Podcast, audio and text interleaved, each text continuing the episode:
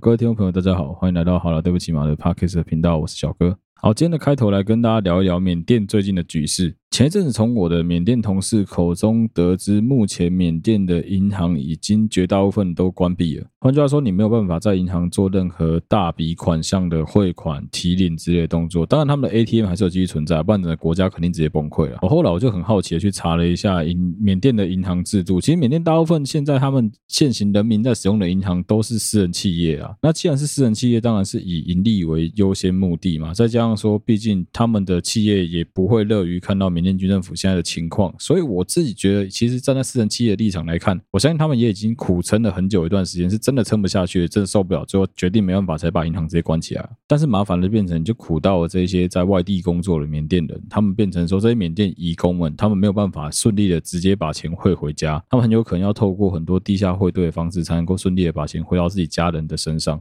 那想当然尔中间的这个汇差啊，或者是说手续费啊之类的扣一扣之后，到底他们中间被剥削了多少钱是？应该屁眼想也知道。而至于一般平民百姓跟政府军的抗争，目前看起来是没有一个好的结果啦。就双方还是常常陷入一个莫名其妙暴力流血冲突当中，但是并没有一个趋缓的现象。那我们是衷心的期望这一类的暴政能够赶快结束啦，因为不管怎么样，对于当地人民来说这是非常痛苦的，而且对于在外面工作的移工来说，他没有办法放心的回家，变成是一个非常大的负担了。哎，我今天好不容易工作都已经做了八个月、十个月、一年、十三个月，我合约早就结束了，但是没有办法回。家的原因，居然只是因为我的政府没有把机场开放，不是因为什么 COVID-19，纯粹就是我政府不把机场开放，那我们没有办法顺利回家而已。你不觉得很吊诡吗？啊，简单来说，开头就花了大概一分半的时间跟大家 update 一下最近缅甸的局势，也相信有很多听众其实多多少少都有透过我的节目在关心缅甸目前的现况，希望能够让大家获得一点新的资讯。好，接下来要小聊一段的是我自己个人对于最近台湾的国防预算的一个看法。我知道有很多台湾人其实对于台湾的军方是漠不关心的，而且就是觉得说，干这群人就是整天只知道扫地、做假资料跟除草而已。但是如果没有一个相对强大的国防基础实力当做后盾的话，其实你的国家是没有办法处在一个安全的情况的。你就想象一个情况啊，你现在住在某一个堂口的隔壁啊，偏偏那个堂口他们一整家族的人都看你们家不爽啊，时不时经过你家门口就呸个两口口水，或是故意在你家门口抽个两根烟，然后把烟蒂丢在你家门口，你会有什么感觉？你肯定觉得很不舒服啊。那如果今天的情况是你也有相对应的武力、相对应的能力，能够去应对他们的话，是不是相对来说他就不敢这么嚣张了？我们先姑且不管还没看到的潜艇啊，但至少我们台湾现在是国防部终于愿意出来澄澄清说，哎，我们确实是持有。长距离的弹道飞弹确实持有，很多人可能会笑说啊，有飞弹又怎么样？干你才多少颗，人家多少颗。这种心态我也不用再多解释了吧？号角响起里面就有讲过了，对不对？你们抱着这种心态，你没有想过要发挥以少击多的精神，那不用讲啊，不用谈，这没有什么好讲的吧？我们现在想办法在发展的国防工业必须发展的就是所谓的不对称的能力啊。什么叫不对称？就我们知道对方的实力比我们强很多，但我们仍然有办法在对方对你进行任何攻击威吓的时候，你能够做出相对应的回应，让对方去思考说：哦，我这样子做很有可能也会受到相对应的报复哦。你要去等美国说哦，我供应巡弋飞弹给你，我供应一些什么长城的弹道飞弹给黑吉伯克定的打击，他绝对不会乐于看到我们两边陷入交火状态啊。所以，我们也要很庆幸的是，哎，最后终于成功的台湾研发出来，也开始量产，甚至已经开始配发到部队去，也已经成军了。确实，我们也具备有长程的弹道飞弹能力啊！我跟你讲啊，台湾目前的敌人就一个啦，你根本不需要去搞什么重返大气层武器，什么八千公里的射射程，不需要啦，三千公里很够了啦。那有些人会讲说什么啊？你就几颗飞弹而已，对面随便一个二炮加起来三千八百多颗飞弹，那你就是加起来顶多两百颗，你怎么跟人家比？我跟你讲，不是这样子算的。再一部我今天要推荐的电影《恐惧的总和》，汤姆克兰西的作品《恐惧的总和》里面就有讲到，巴艾弗列克跟摩根费里曼演的，算是很早期、很早期巴艾弗雷克的作品。汤姆克兰西是一个我非常喜欢也非常推崇的军事小说家。那他在前几年的时候过世了，他的作品有一整个系列，我们把它叫做杰克莱恩系列啊，有一大堆他的小说都已经翻拍成电影了，包括《猎杀红色十月》啊，《爱国者行动》啊，《恐惧的总和》啊，还有被翻成游戏的《红彩六号》啊。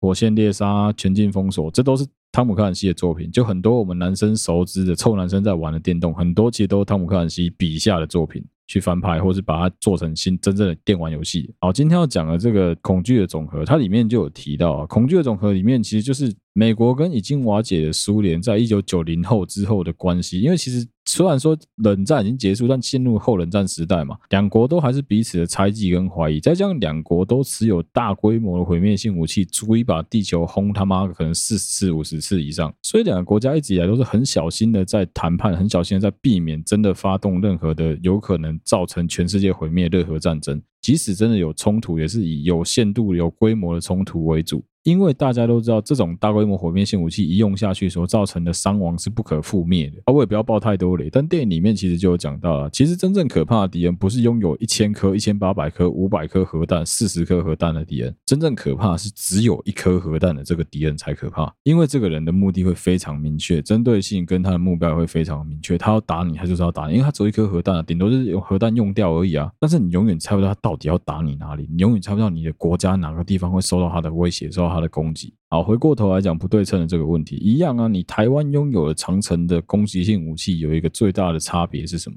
一旦今天我们两岸真的发生了任何军事上的冲突，真的发生了战争的情况下，他为了避免他们自己的国土，中共为了避免自己的国土被我们反击，为了避免我们发动第二级的反攻能力，他必须要花大量的时间去找出我们台湾所有这些长城飞弹的位置。而只要它漏掉了任何一颗台湾的长城飞弹，我们不是核弹，我们就一般的长城飞弹就好了。我在长城飞弹只要锁定你的部分非常具有战略价值的目标，哦，讲的夸张一点，例如说整个北京的中南海，例如说核电厂，例如三峡大坝，我就锁定你这些目标就好，我就针对你这些目标打，反正人家都要你死了，你何必跟人家客气，对不对？我们从以前就被人家教育一个灌输的观念，是要么我们不打你，要打你一次就要让你死。所以其实对我来说，看到这个新闻，我自己是觉得很欣慰啊，就台湾终于拥有我们自己能够自己生生产、自己制造、自己维护，不用透过其他国家的。长城的远距离打击武器。好，回过头来推荐《恐惧的总和》这一部电影，汤姆·克兰西的作品，算是杰克·莱恩系列的，我忘记是第四还是第五部作品了。总之就是算在他小说里面的第四、第五部，电影的第三部作品吧。他的作品彼此间其实是有连贯，但是就算你单独看，也不会影响观看啊。那这部电影我记得是一九九四还九六年的电影，算是老电影了。但是你现在回过头去看，会发现他们讲了很多东西，其实到现在都还蛮适用的。哦，就不爆雷了。这部电影蛮推荐给对于军事冲突啊、对于政治有兴趣的朋友，对剧情有剧情片有兴趣的，其实都可以看一看。好，接下来就要进入今天的主题了。今天的前段来回应一个听众的投稿好了。好，一个叫小绿的听众，应该是个男生啊。他投稿的问题是这样子的，他说：“小哥你好，呃。”好，接下来就是屁话，什么很爱我节目啊之类的，干这都不重要，这都不是重点。然后他贴了他跟他暧昧的女生的对话截图给我看。啊，简单来说，他是透过朋友认识这个女孩子，然后在认识这个女孩子的过程当中，他也一直因为对这女生很有好感，所以他不停的展开剧烈追求。那他自己个人认为说，在追求的过程中是没有什么大问题。基本上女生虽然说不到很积极，但至少也没有到爱理不理。啊，两个人平常聊天都是用赖在聊天啊，两个人聊天的频率也还算是，我看一下他们两个人聊天的时间差也还算是可以接受，大概三分钟五分钟女生就会回复他的讯息，哎，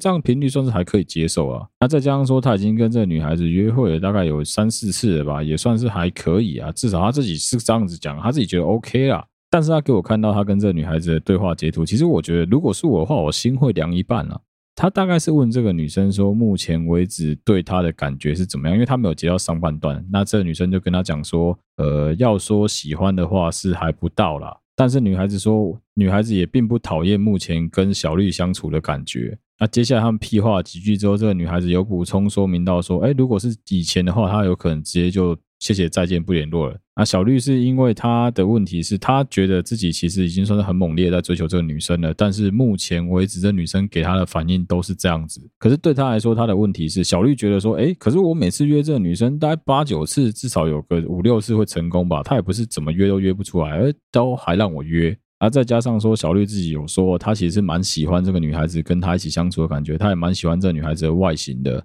所以他想要问问看我的意见，他想问问看我会有什么看法对于这件事情啊。我总结一下，我自己个人的感觉是这样子啊，我觉得小绿就是太晕了啦，干你就是他妈看不清楚事实的真相啊。因为我有先问过小绿说，诶，那所以说你们两个在他传的这些什么哦，他对你目前没有感觉啊，但是不排斥现在相处情况，之后你们还有没有继续约出来？小丽表示是有的哦，而且是持续的都还有在约哦，包括我那时候在跟他对话，当然他是跟那女生正在约会的哦。那在我的旁敲侧击之下呢，透过了一些关系，所以我就去征求他的同意之后，我有去稍微找了一下这个女孩子的一些资料，我发现说像是例如说上一次的连假，哎，中秋吧还是双十连假？中秋还没双十，中秋连假的时候，这个女孩子是有跟一群朋友出去玩的，哎，但是就没有跟小绿一起，这表示说，在我个人看来啦，我就直接讲结论了，我觉得小绿可能很有可能是没有机会，这个女孩子应该只是把你当成一个工具人而已。这件事情在我看起来啊，其实就是这个女孩子很明确。好，既然小绿是吧？那这女我们就叫她小红，好，不然我一直这个女的，这女的有够烦的。我觉得小红是属于那种很清楚自己要什么的女生，她就是很清楚，已经很明确的告诉小绿说：“我就是不喜欢你啊，但是我觉得跟你出去玩还蛮爽的，还蛮好的。”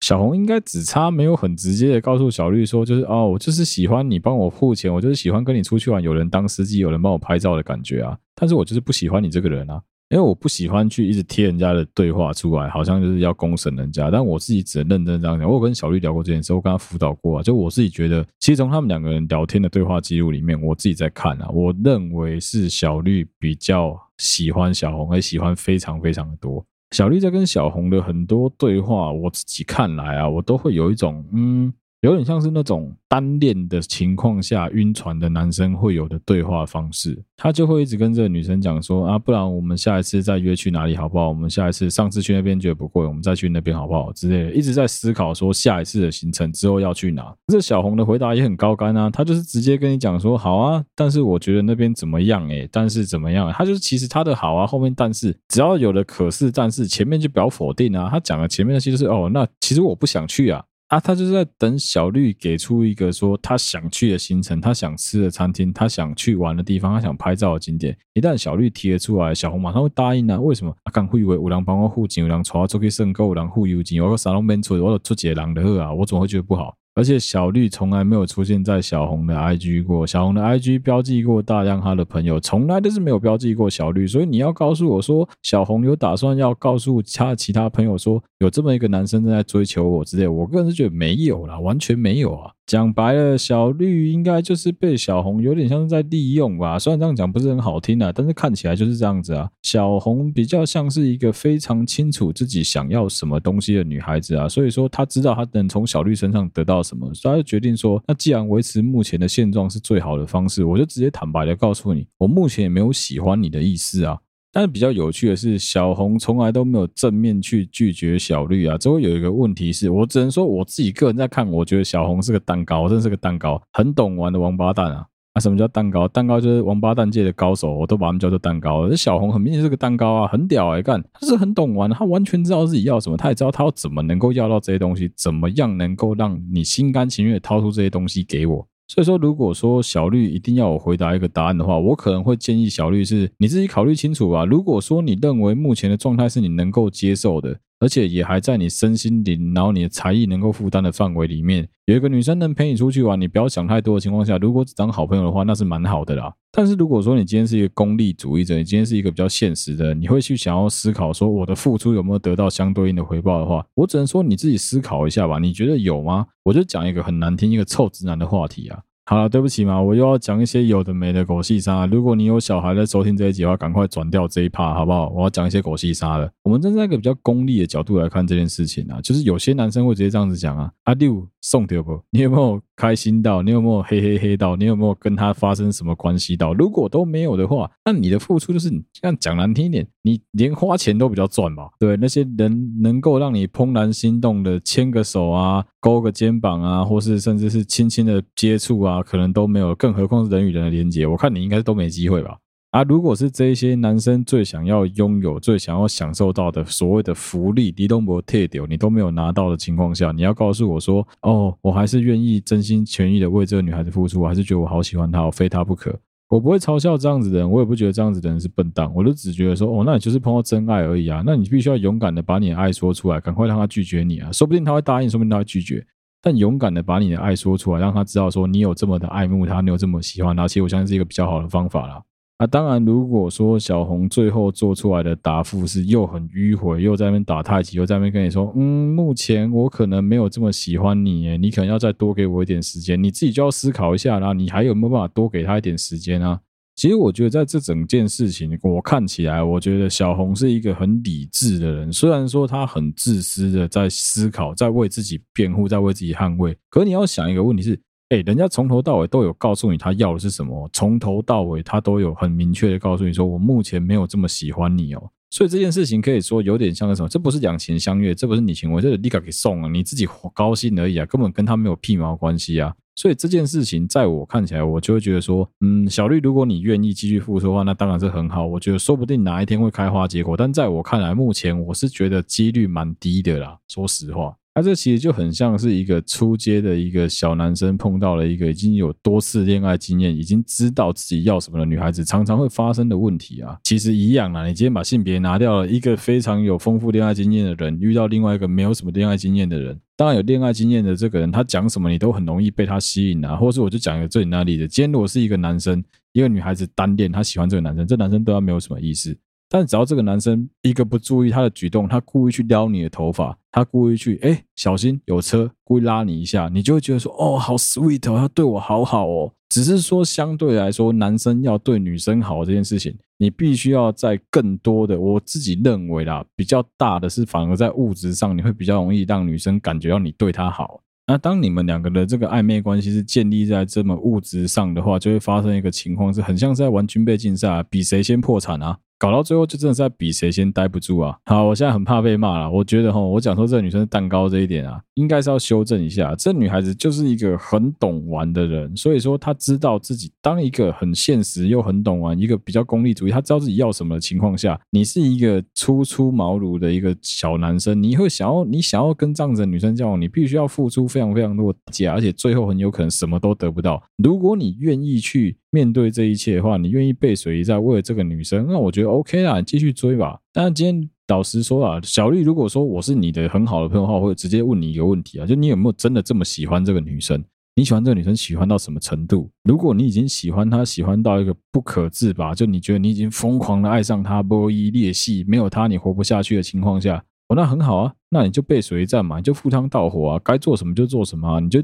继续疯狂的追求他。但是我已经我先跟你讲个前提，你必须要先真诚的让他知道你对他目前的好感到什么程度，你对他的爱恋也不应该有任何的暧昧空间，不要让他有机会能够去利用一些灰色地带来玩你。哦，我真的是碰到太多男生了，真的真的太多太多男生，就是会被女孩子的这一种。一颦一笑啊，被女孩子回头这一幕啊，哦，就勾魂了，就剉赛啊，就没有他不行了，就八字都还没一撇，就开始计划两个人未来的蓝图，要生几个小孩，要在哪个学区之类这种干他妈这种不可思议的未来了。小绿也是啊，小绿在投稿里面，他有跟我讲那个，结果后来有跟他讲，这这不算是暧昧啊。小绿跟我讲说，他最近买了新的房子，然后房子正在装修，装修的过程中，这女孩子有给他很多的建议。哇哉哇哉，我知道。对于很多男生来说，就会觉得说，哦，这个女生是不是要以女主人之姿入住我的房子，所以她才会给我这么多的建议跟指导。哦，更甚者，小红居然还陪小绿一起去挑家具，去连锁家具大卖场挑家具。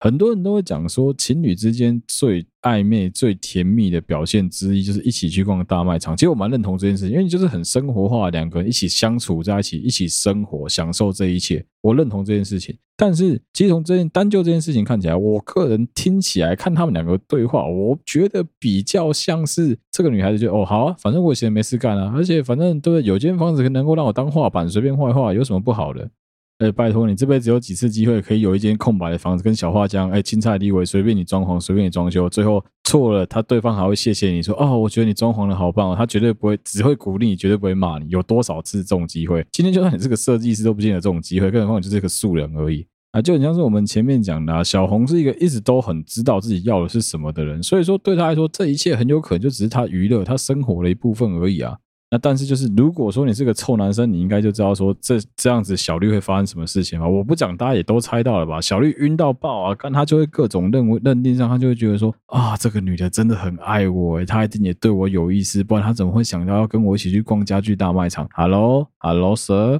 你邀请人家跟你去逛的哦，你是不是搞错了什么？因为小绿一直跟我一直跟我在 loop 里面，他是觉得说。呃，他就是在一个回圈里面，他就是想要告诉我说没有啦。可是小哥，我跟你讲，我觉得小红应该对我也有点意思啊，不然他怎么会想要跟我去逛家具大卖场？你主动提出邀约的好吗？也不是你每次邀约他都跟你去啊。我有跟他讲啦，就是这事实就是这样子啊。你不要去觉得说，哦，你约他，他跟你出去，他就一定想跟你在一起。你知道我曾经问过我女朋友这个问题，就是以前她的暧昧对象找她出去看电影。之类的，这些男生喜欢他，但他很清楚的知道他不喜欢这个男生的情况下，可是当他又很想看这部电影，他又不想一个人去看，刚好这个男生也有兴趣，他就会想要跟这个男生一起去看这部电影，但他不是想要跟这个男生一起，你搞错重点了，他的重点是看电影，不是跟他那个男生一起相处。当你跟一个人提出邀约的时候，你问他说：“诶，请问你今天有空吗？小哥，你今天有空吗？”的时候，如果我回答你的答案是“诶，有空啊”，这表示一件事情，这表示说我有时间能跟你一起去做某一件事情。但这不表示我就喜欢你这个人，所以我必须跟你一起做这件事情。这很有可能是表示说我就是觉得 OK 啊，那就一起做这件事情而已。好，听不懂是吧？没关系，我换个方式来解释，我就直接把一起做一事情这句这句话再简述，简述成什么？打发时间。来，对小绿来说，他想要约小红出去一起挑家具。一起做很多事情，一起去吃饭，一起逛街，一起看电影。他眼里都是不论做什么都好，只要跟小红在一起，什么事情都充满了粉红泡泡。但是对小红来说呢，很简单啊，今天就是有个男的约我，哦，这男的叫小绿，刚好他约我，哦，但我知道他喜欢我，那我我没有喜欢他，我已经告诉大家，全世界，我告诉我我周围的朋友，我没有喜欢这个男的，但是刚好他约我。也许小红今天刚好心情好，也许他最近觉得好了，你还算顺眼啊，呃，说不定是你开了车，说不定是你会帮他付钱，说不定是你愿意去负担他的所有的经费，所以说他觉得跟你出去很轻松。有人要帮我负担所有我要打发时间的所有的经费、所有的费用的时候，我怎么可能会拒绝啊？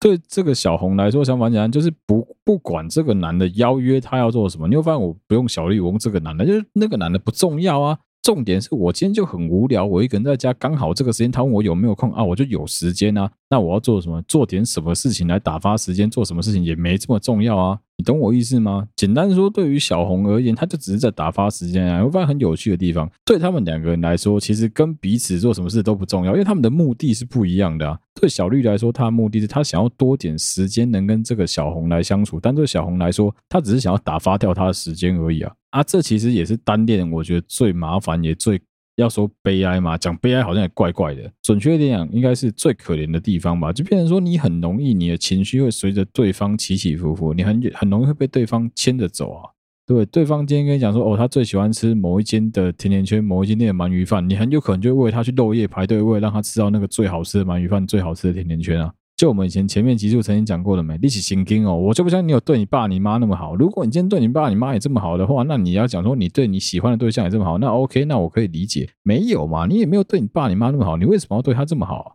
然后对不起，我又想到脏的，我要讲有的没的了，我先道歉。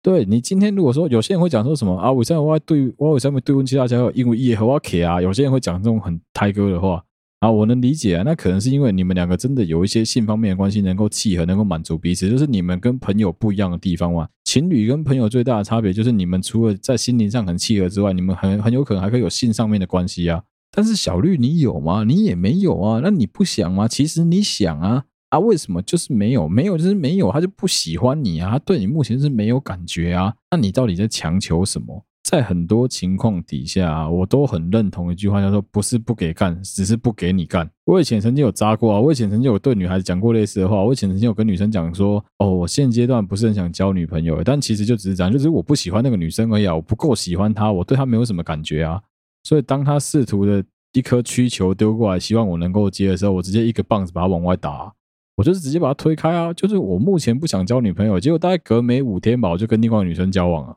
真的很多情况就是这样子啊！你在享受那个跟他暧昧的当下，其实你一个如果说你是被暧昧的，你可以有很多的主动权啊。啊，你是那个暧昧对方、很爱慕对方的，你是单恋对方那个，你就很可怜啊，干超级可怜，哪怕我？妈有够低声下气的，有时候真的是连我们这些旁人在旁边看都觉得，哦，你哪家可怜啊？你为什么把自己搞成这样子啊？你现在跟他可怜的阴阳灰呢？我够可怜呢。不是每个男生都一定要玩红药丸那一套，去玩养套杀那一套，不用，我们真的不用把自己搞成这样子。我觉得那是一个非常我不喜欢的极端。以后有机会再跟大家聊聊我为什么很不推崇红药丸理论的原因。真的有机会再跟大家好好做一集来聊一聊。但那是另外一个极端值啊，就男生过度的有自信、过度的膨胀的结果。但今天的情况是，你把对方捧上天，你把对方捧在你的手心上面，好像就是没有他你会死。这会导致一个情况是，一旦最后真的对方直接拒绝你的时候，你会变得无比的空虚啊。哦，我遇过太多男男女女在单恋的过程中，真的是为了对方全心全意的付出，然后很心疼对方啊，在好几个关系当中去左右为难，最后他选择退让。我想你让屁啊，你为什么要让啊？然后有一些人会变态到最后还可以露出一副怪笑说，呵呵，看着他幸福我就觉得很开心的，然后声音在笑，泪在飘，干什么？你为什么要把自己搞成这样子啊？我干嘛那么可怜？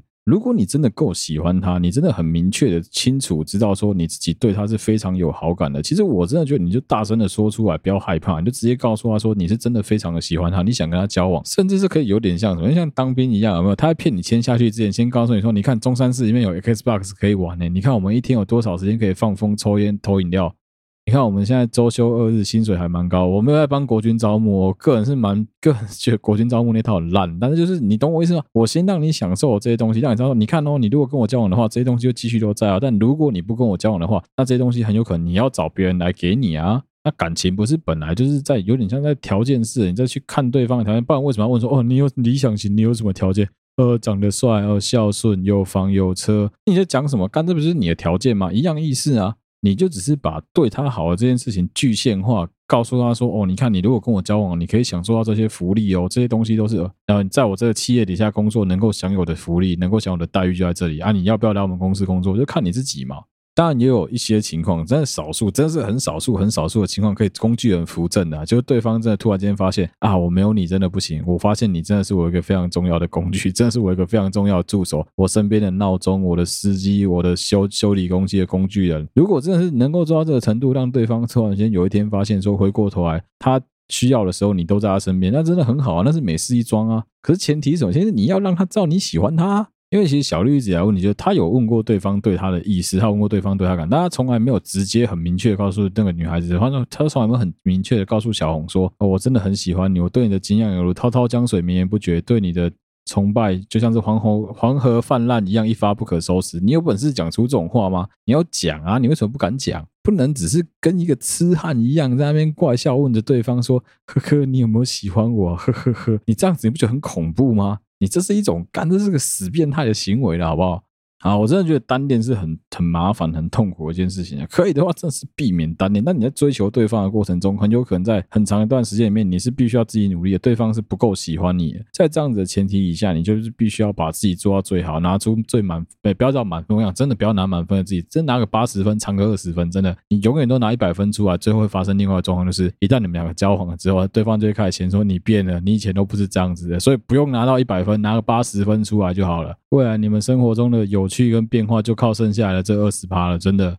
那在你勇敢的提出了追求之后，如果对方真的会对你有意思的话，那很快速的对方也会开始展开他的反馈给你，会给你一些他的回馈啊。如果说完全都没有的情况下，你还必须要一直很努力的，一直想要去追求他，追求，你不觉得很累吗？那累到最后结果就是什么？要么你先投降，要么你先放弃。你没钱了，你玩不下去了，你军备竞赛不会胜啊。那再不然就是这样，再不然就对方去喜欢上别人，赶快结束这一切啊。好，最后来回答一下小丽的问题。小丽的问题是这样子，所以小哥，你觉得我有机会吗？老实说，我觉得你没什么机会啊。我已经回答成这样子，OK 吧？我觉得你其实没有什么机会的。但是如果你今天是希望听到我比较鼓励你的讲法，会告诉你说，你是现阶段没有机会，目前现在看起来你是没有机会，但不表示以后你没有机会。可是我只能说这个讲法就很暧昧啊，看这就是一个很迂回的讲法。我现在没有机会，不代表以后没机会，但也不代表以后有机会啊。而至于另外问题是，你在问我说，这女生心里面到底想什么？我已经回答你了吧。这个女孩子小红基本上她想的很简单啊，她就是觉得说啊，我跟你出去是蛮轻松的啦，但是我就没有喜欢你啊。她跟你讲了哇，你都没得夸。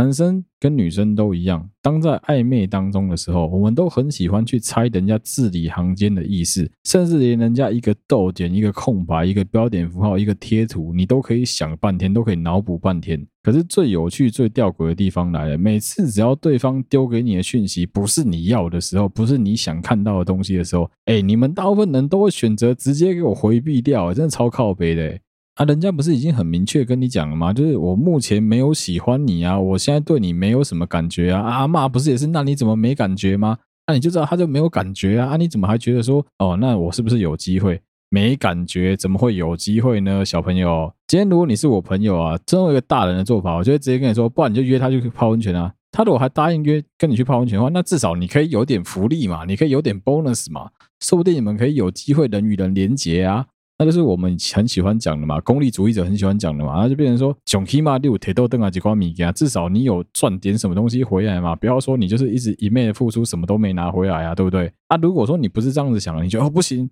冰清玉洁，我必须保有我的处子之身。那这时候就可以用金装追女仔以前说过一个烂招，但我觉得其实蛮有用的一个招，就是你主动的去跟他讲说，哎，你的头发上面有点东西，你去帮他拨头发，看一下他的眼睛看着你的眼睛的时候那个眼神，我跟你讲，眼神是骗不了人的。如果他喜欢你的话，有没有以前刘德华他们有讲过吗？关之琳看到刘德华说瞳孔有放大，有没有？就是他喜欢你，不见得是瞳孔放大，但其实你从他的眼神可以看得出来，他到底对你有没有好感。如果说他对你一点好感都没有的话，我看他会闪掉，他眼神一定想办法闪开，因为尴尬，因为觉得奇怪啊。当然，如果说这个女生接受你去撩她，接受你去做这些暧昧的动作，但是她还是告诉你说：“哦，但是我对你没有什么感觉。”那你也应该要醒了吧？你梦该醒了啦，就都这种程度了，你还觉得你们两个有机会哦？啊，难道你一定要这个女生拿大声公在街上对你大叫说“我不要”你才高兴吗？对不对？啊，希望你多想一想，多思考一下啦。这一集也到了尾声啦，谢谢大家的收听，我们下礼拜再见啦。如果你喜欢我们的节目的话，欢迎你到好啦对不起嘛的 Facebook 粉丝专业或是 Instagram 去按赞，有任何最新消息都会在上面发布。